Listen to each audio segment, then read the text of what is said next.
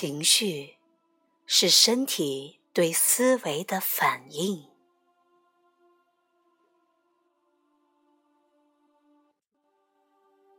这里所说的思维，不仅仅是指思考，还包括你的情绪以及所有无意识的心理情绪反应模式。情绪在思维和身体的相遇处产生，它是身体对思维的反应。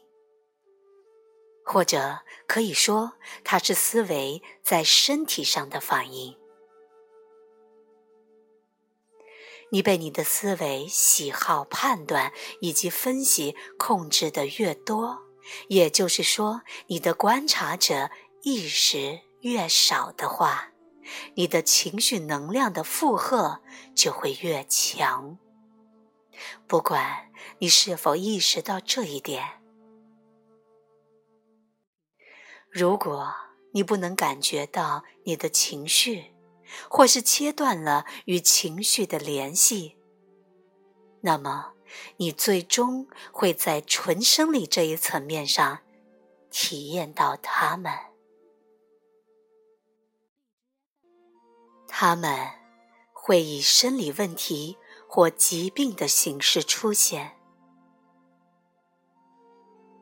如果你很难感受到你的情绪，那么请先试着将注意力集中在你身体的内在能量场上，从里至外感受你的身体，这将会使你感受到你的情绪。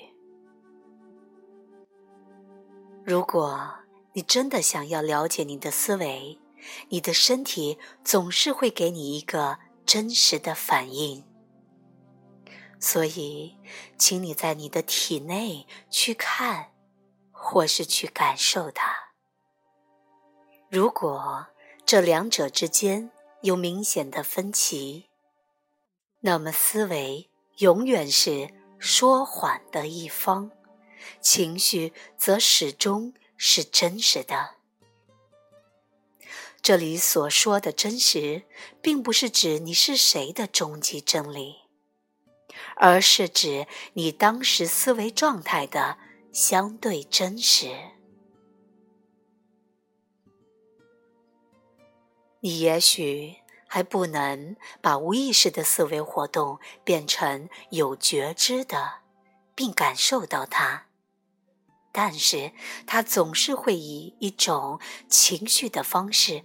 在你身体上反映出来，好让你能够觉察到它。运用这种方式来观察情绪，和倾听或观察思维有着异曲同工之妙。唯一的区别是，思维存在于你的大脑里，情感却具有强烈的生理成分。